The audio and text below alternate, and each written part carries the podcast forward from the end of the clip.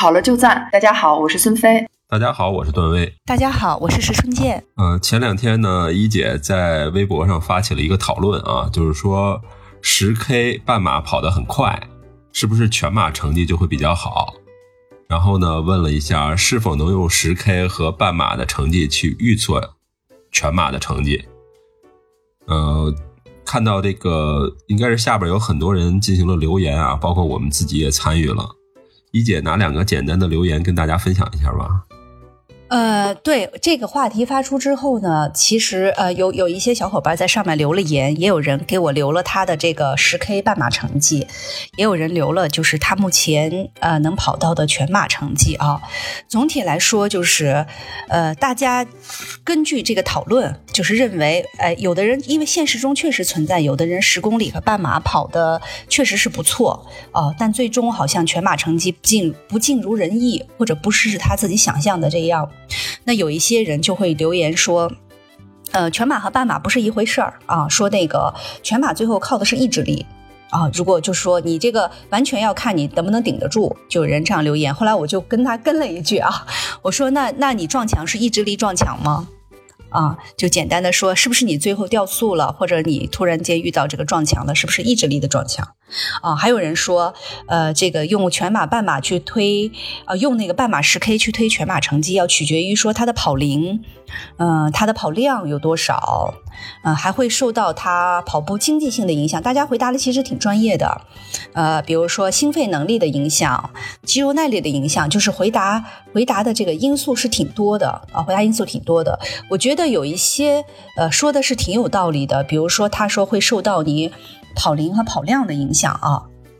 比如说那个，我们其实主播也在聊天儿，比如说像那个孙飞，你的半马和全马成绩的差别啊，就是就是有可能就是跟他们说的这个原理是有关系的，比如说你的跑量是不是够啊？啊，还有就说跑步的训练是不是规律？就是这种会直接的，可能从因为你其实半马，呃，上今年的无锡跑的也是不错的，对吧？跑两小时十二分是不错的，但是全马一直没有达到你自己特别想要的这个成绩。像比如说，因为我比较了解你，所以我觉得他他的说法中的这个，比如说跑量啊这种。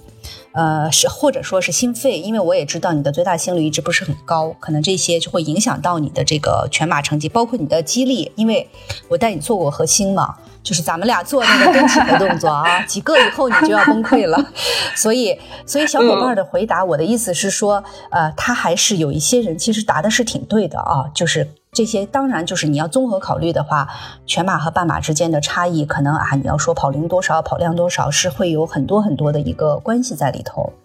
那我觉得，呃，我们今天讲的这个啊，就是我们进行的这个分析，就不会这么全面，说把每一个因素把它分析一遍，是对这个影响有多少。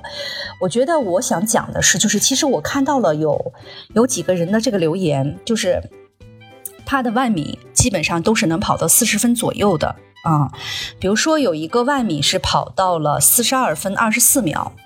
啊，然后他的半马是一小时三十三四十四，全马跑了三小时十六分五十六秒。他是叫木易家旭，我觉得他是拆开了啊，是不是叫杨家旭？就他的微博 啊。那这样，因为大家对这个时间上没有特别的概念，我就把它换算成了配速。换算成配速以后，他的万米是四幺四的配速，然后他的半程是四二七的配速，呃，他的全程是四四零的配速。啊，我们看一下他，他其实他说他这个全马还没有特别尽力，没有特别尽力。呃，我们可以看一下他的万米和半马之间的配速差了十三秒，然后他的半马和全马之间的配速也差了十三秒。啊，就是从每公里的这个速度来看，然后还有一个呃，就是小伙伴留言，他的微博名字叫呆呆王，呃，呆呆王他的成绩是万米是三十九分三十九秒啊，呃，他比这个呃上面的这个同学要快了，他上面是四十二分四十二十四，他三十九分三十九，快了将近三分钟，然后半程是一小时二十九分五十五。啊，这个也是快了四分钟，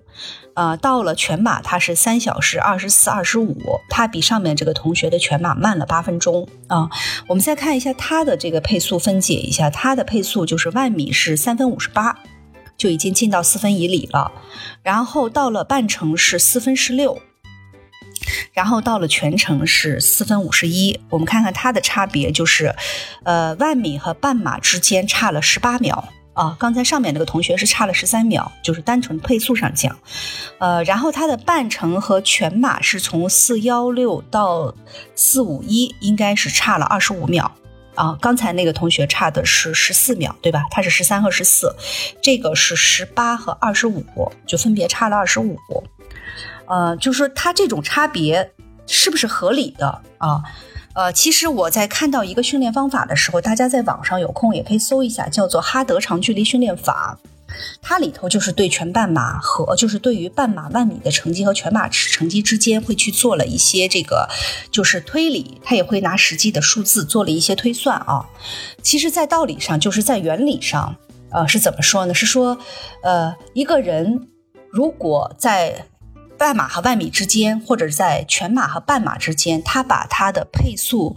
呃，就是降低十秒，理论上他的距离可以拉伸，就是延长一倍。也就是说，你把你的万米配速，呃，降十秒，理论上你应该可以用这个降了十秒的配速去跑完半程。然后，如果你把你的半程配速降十秒，理论上你应该可以用你半程的配速去跑完全程。啊，就是这是这是他的一个理论，但是他也做了很多分析以后，就是说他认为一个跑步的人是应该关注自己的这几个数据的相关性的，它不是完全没有相关性，它一定是有相关性啊，而且应该是可以通过这个相关性的分析去看出来自己啊，就比如说为什么会存在这样的问题。其实刚才就是留言的这两个小伙伴，他们的这个就是。万米半程全马的这个差异，还不是说呃特别大，因为你看他万米跑的三十九分三十九，他的全马能跑到三小时二十四，听上去还是 OK 的，对吧？那么在生活中我还见到就是万米四十分的人，其实在我们女生是很垂涎的一个成绩啊，万米四十分，全马跑不进四零零，嗯，就是万米它可以用四分的配速去跑，但是在全马。他跑不进四零零，就是四小时，就意味着说他的配速跑不进五四零，对吧？全马我们知道四小时平均配速是五四一，对吧？那也就在五四零左右，根据赛道的长短。那也就是说，你一个万米四分的人，到了全马你五四零都跑不到，这个在生活中真的是见到了，嗯嗯。然后也有有有时候有一些人。打卡给我啊，跑得特别快，然后他始终跑得很快，但是我会发现他平时只跑到三十，他说他到三十就不行了，就会掉速，然后就会有这种，呃，万米跑了就是半马跑了一小时三十多分，甚至一小时就说一小时四十左右的这么样的人，全马还有进不了五小时的啊，这些就是比较严重的了。就是数据关联性出现严重脱节，我觉得刚才两位同学还稍微有一些关联，尤其第一个同学关联性是非常强的，到第二个会有一些差异。到我刚才再举例子的这种万米是四分配速，全马五四零都跑不到，甚至就是万米是呃半程是幺四几的这个速度，全马连那个五小时都跑不到。我们知道五小时是七分的配速，对吧？啊，七分就这个这个万米在五破了五速度的情况下，全马连就是得到七开头。这个差别就是越来越大了，所以你就会发现它会跟这个理论上的脱节是非常大。然后我看到这个理论之后，我其实去翻阅了一下我自己的数据，然后我在半马和全马跑的最好的时候是二零一四和二零二零一四年底到二零一五年初。二零一四年底我是参加的那个永定河半马，啊，那时候是大概呃跟着孙英杰老师练了两个月，十月份开始的两个月。那两个月里头没有跑过任何强度，就是基本上就是有氧跑，然后去跑这个半马那一天特别不巧，那一天是下小雪，所以整个永定河其实赛道特别平，但是那一天就是真是幸亏跟孙老师练了高步平，因为很滑嘛地上就倒小步。这样就比较好，在那天就把万米，就是把我半程的这个最好成绩提高了。我记得在那之前，因为我也没有认真的跑过特别多的半程比赛，然后我在那之前的一个半马 PB 是一小时五十七分多，我那一天跑了一小时五十二分多。我记得当时手表的平均配速是五分十八，就是五分十八跑下来了整个半程。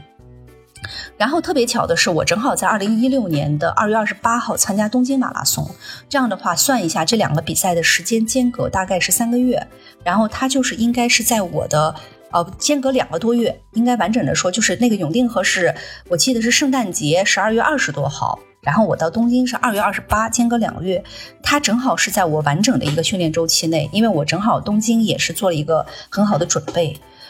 呃，这样的话，我看我那届那个东马的成绩是三小时五十四分四十五秒，我的手表配速，因为我当时跑的距离比较长，我的手表配速是五二七，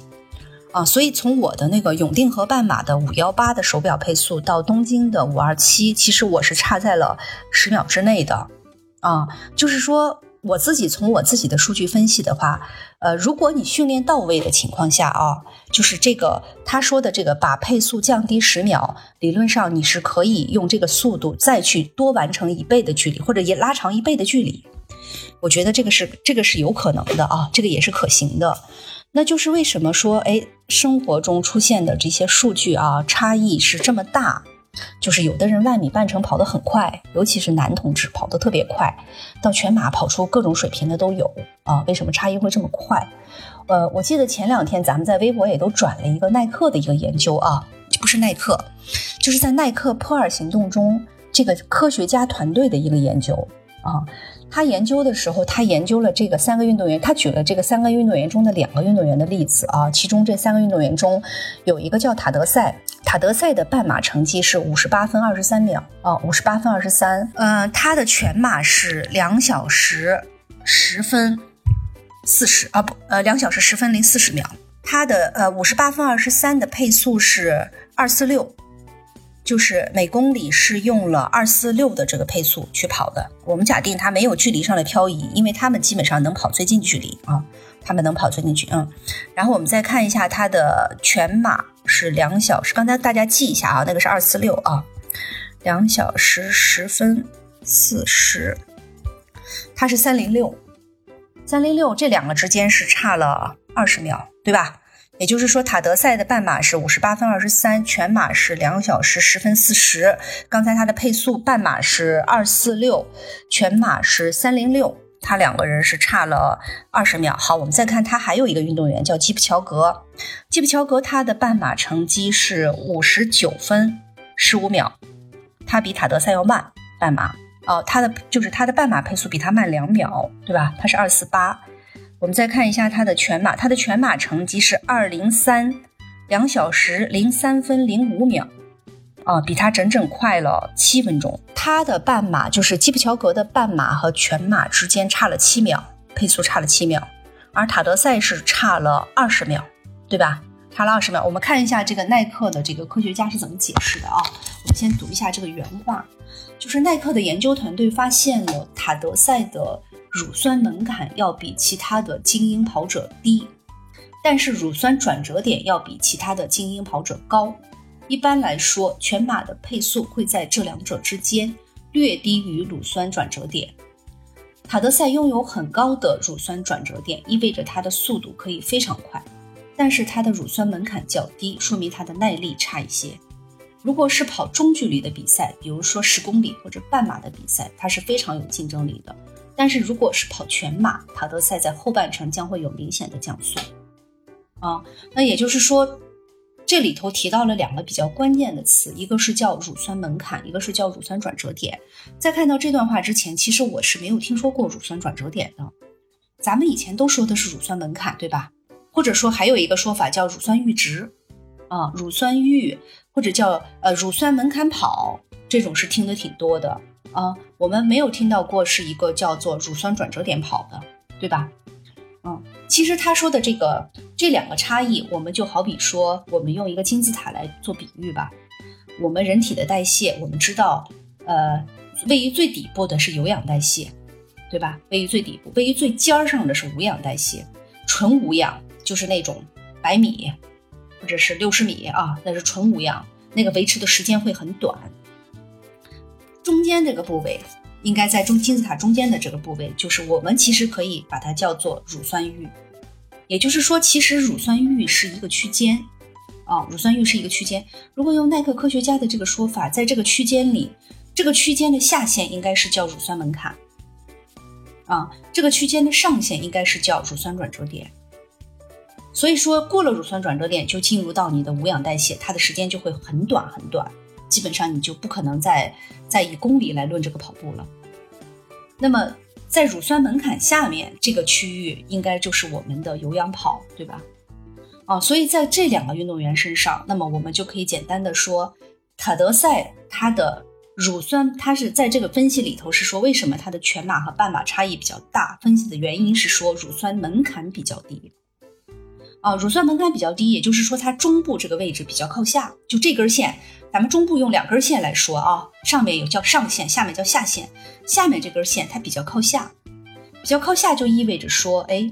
它从有有氧代谢纯的这个有氧代谢过渡到了这个开始混氧的时候，就是开始有乳酸分泌加速的时候，它是比较早就开始了，或者说它在比较低的速度的时候就开始了，相对来说，啊。但是它有非常高高的一个就是转折点，就是它上限非常高，也就是说它速度拉到很高的时候，它还没有进入无氧，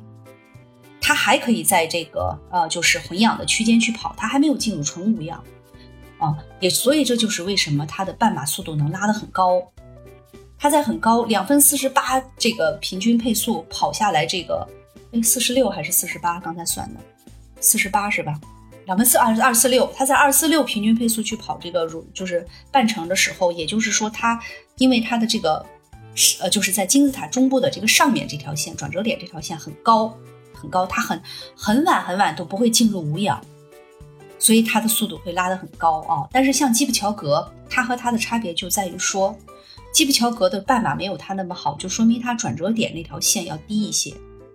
啊。他在比较呃。相对慢的速度，或者比较早，他就进入到转折点，进入到无氧，他肯定不能像就是塔德赛那样去把速度拉得那么高，对吧？刚才算他是慢两秒，看来两秒也是很关键，两秒也是很关键。我们生活中两秒无所谓，对他们来说两秒可能就差别很大。但是你看他全马为什么这么好，甚至比他快七分，就说明他在就是这个金字塔中部那条线的下面这根线，它很高，也就是它的有氧区间。长的个儿比较高，比较大，而塔德赛的有氧区间就底下金字塔底部的这个区间比他要矮，所以他在乳酸门槛的起起点线会比塔德赛要高。这也就是说，他有强大的有氧能力，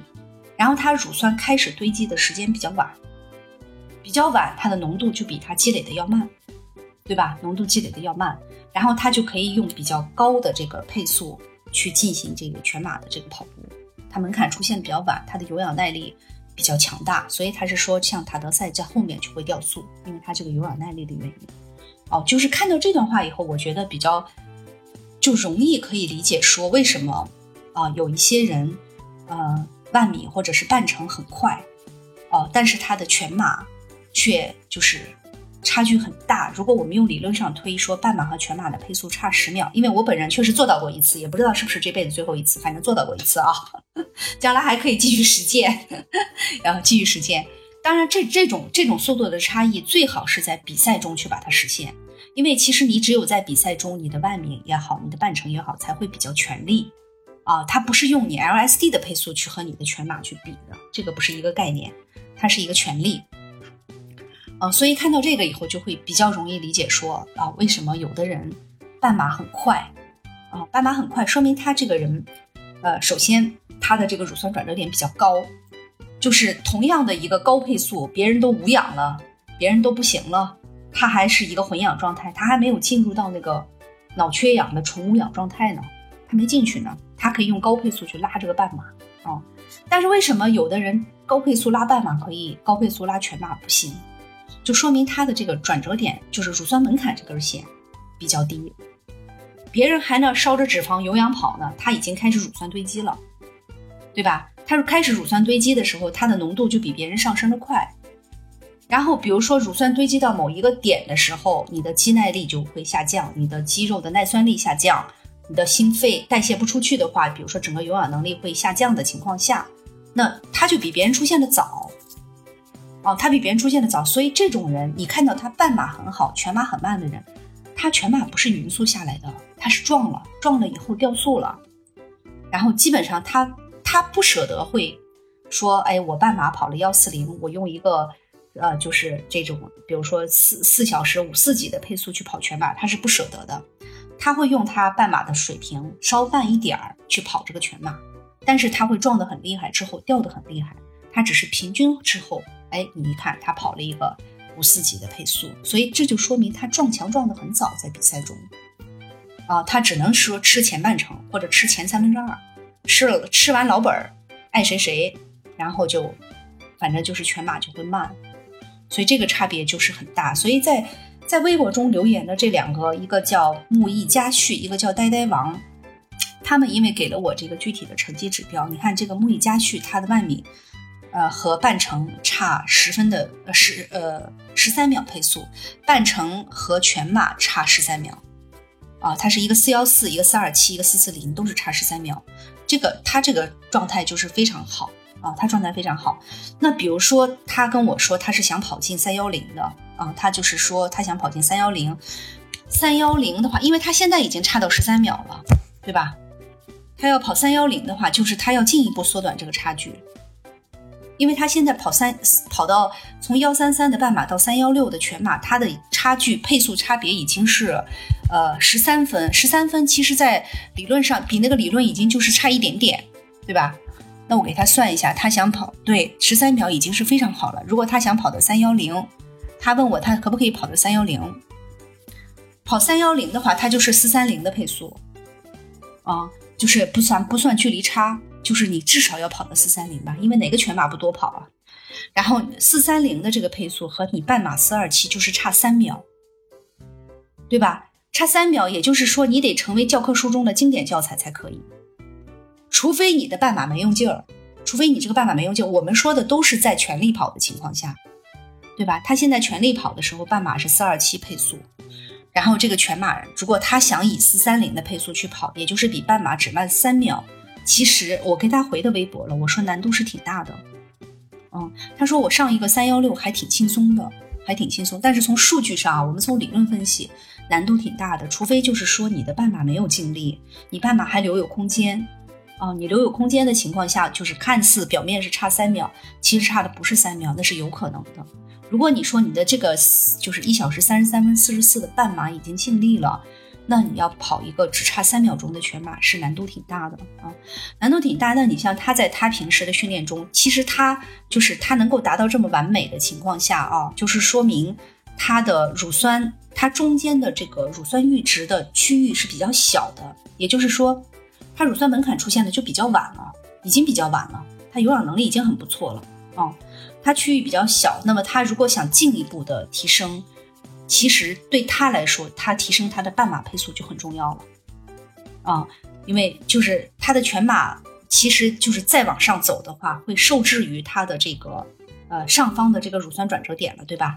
那受制于这个转折点的话，就是说明他要进一步的去提高他的转折点，去提升他的速度，他要上强度，去把他的这个乳酸阈值的上空间进一步打开，进一步打开之后，把这个配速的空间才能留出来，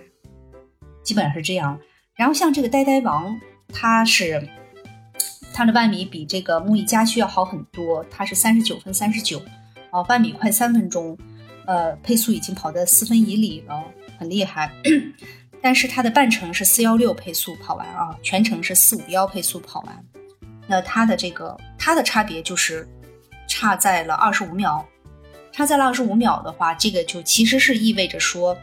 他其实要去推高他的乳酸门槛。哦，他的数算二十五秒，三十五秒吧。二哦，三十五秒，对，差了三十五秒。对，这十六加三啊，他差三十五，嗯，差。但是还有人，我不跟你说，这个半程还有全马连四小时都进不来的。对对对，还有四小时都进不来，所以他们俩都算很不错的，就是算训练很刻苦，应该一干也就是很刻苦，跑龄也到了。哦，如果跑龄没到的话，可能就会差得更远。然后就是差三十五秒，他就是要进一步去。提升他的乳酸门槛，去进一步要还是要去加强他的有氧耐力。然后，如果他进行大量的速度跑，去不断的提升他的转折点，对于他的这个全马成绩帮助不是很大，对吧？你你提示拉高的是你的这个无氧的这个临界点，对你的全马成绩帮助就不是很大了。哦，所以在这个就是在这个讨论中啊，我觉得，呃，有一些人就是咱们刚开始说的时候，他回答的啊，这是意志力的问题。啊，或者说是什么呃，除了意志力的问题之外，说是有这个呃肌耐力啊，有跑量啊，跑步经济性啊，心肺呀。当然，我们跑步这些东西我们都离不开，对吧？全都离不开，你缺了哪个都不行。嗯，那那么，但是对于这种训练已经是就是挺刻苦的、挺规律的这些同学，我觉得他要找到他的这个就是弱项在哪，哦，问题在哪里？就像我们开始之前，我也让孙飞问了一下那个那个那个鲸鱼同学，是吧？他在我们节目中其实打卡还是打的挺多的啊，节节目听的也是挺认真的，而且他也特别厉害的是自己一个人训练，这次北马跑了一个三幺幺哦，是吧？三幺幺其实是很高水平了，他其实跟我们节目打卡的时候一开始水平就挺好的了，对吧？水平就挺高的，嗯，他属于水平已经很高的了，又是自己跑。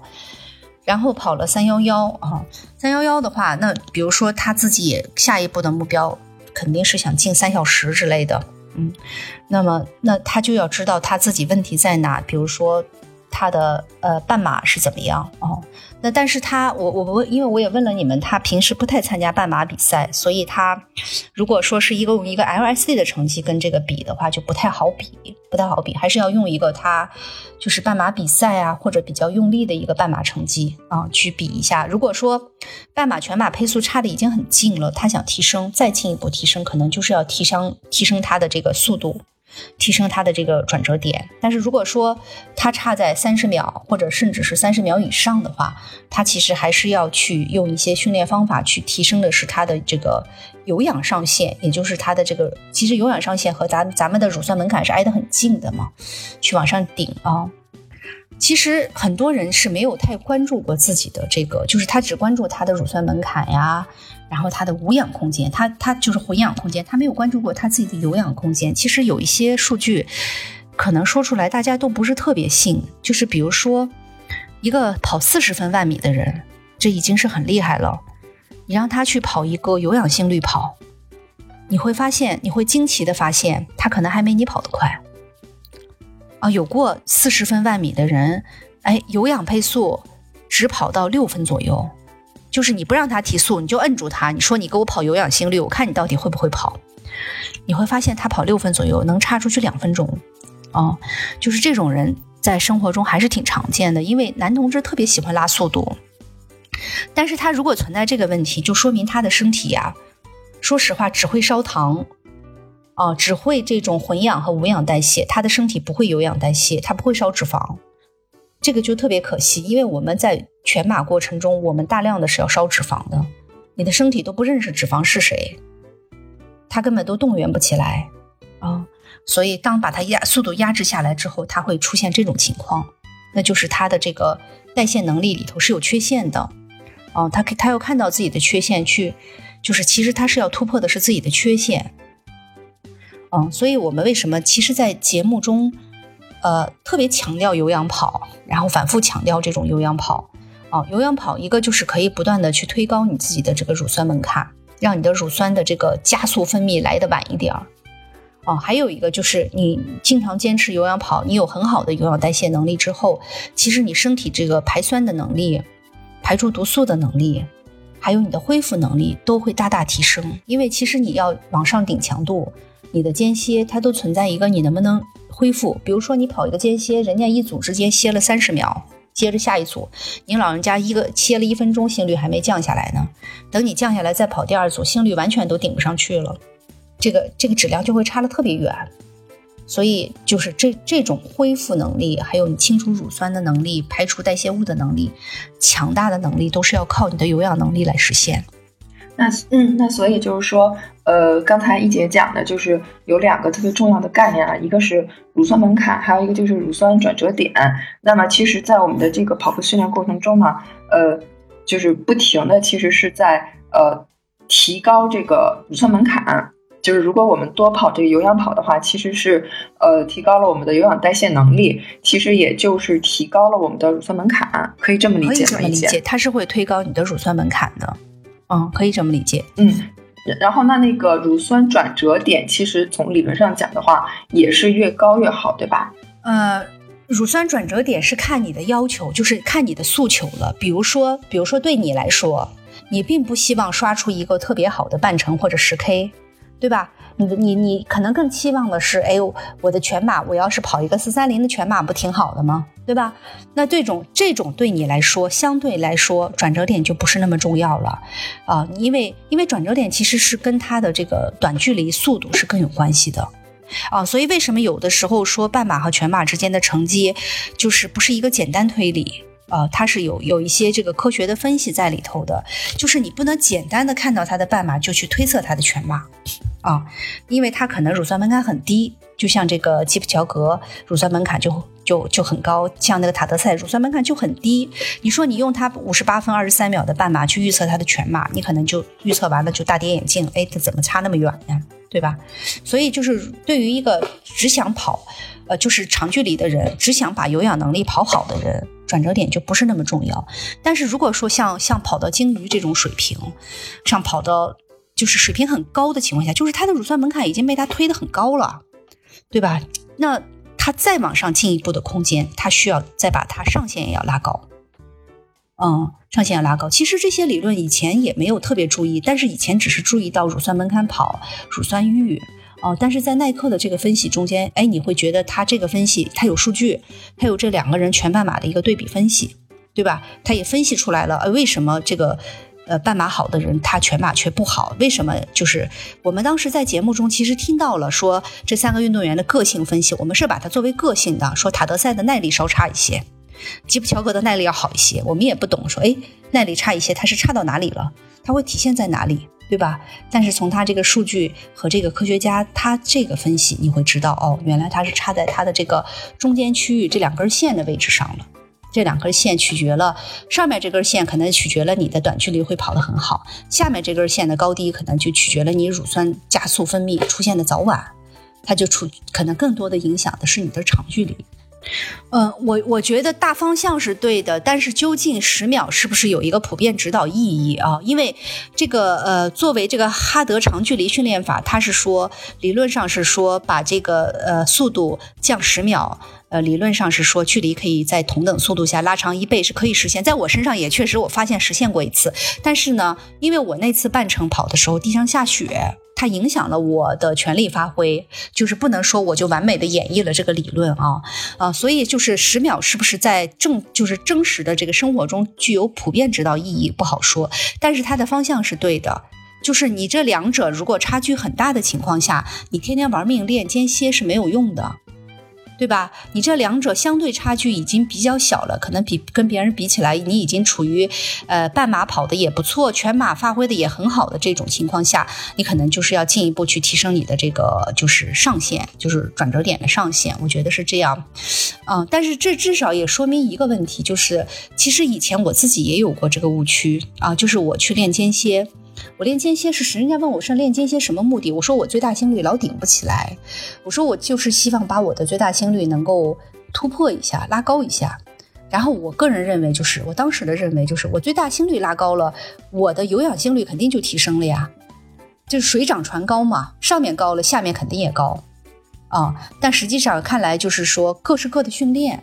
各式各的训练，它有关系。比如说，你的有氧会是一个强大的后勤保障，会保障了你所有的训练质量。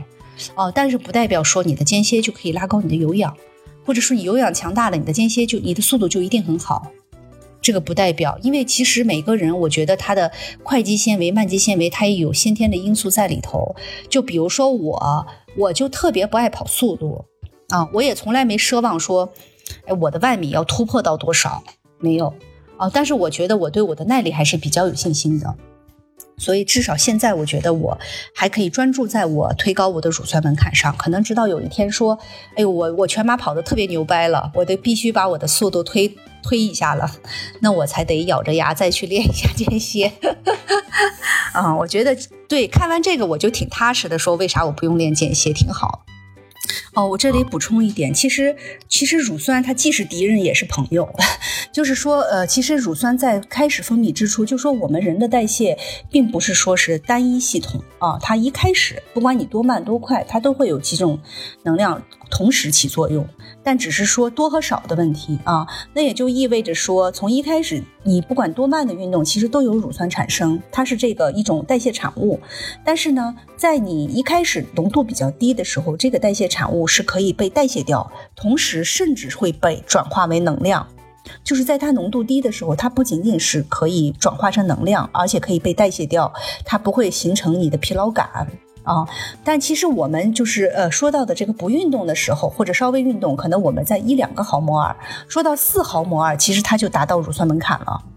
啊，四毫摩尔就达到乳酸门槛，就是到乳酸门槛之后，就是告诉你身体的代谢就没有办法完全把它代谢掉了，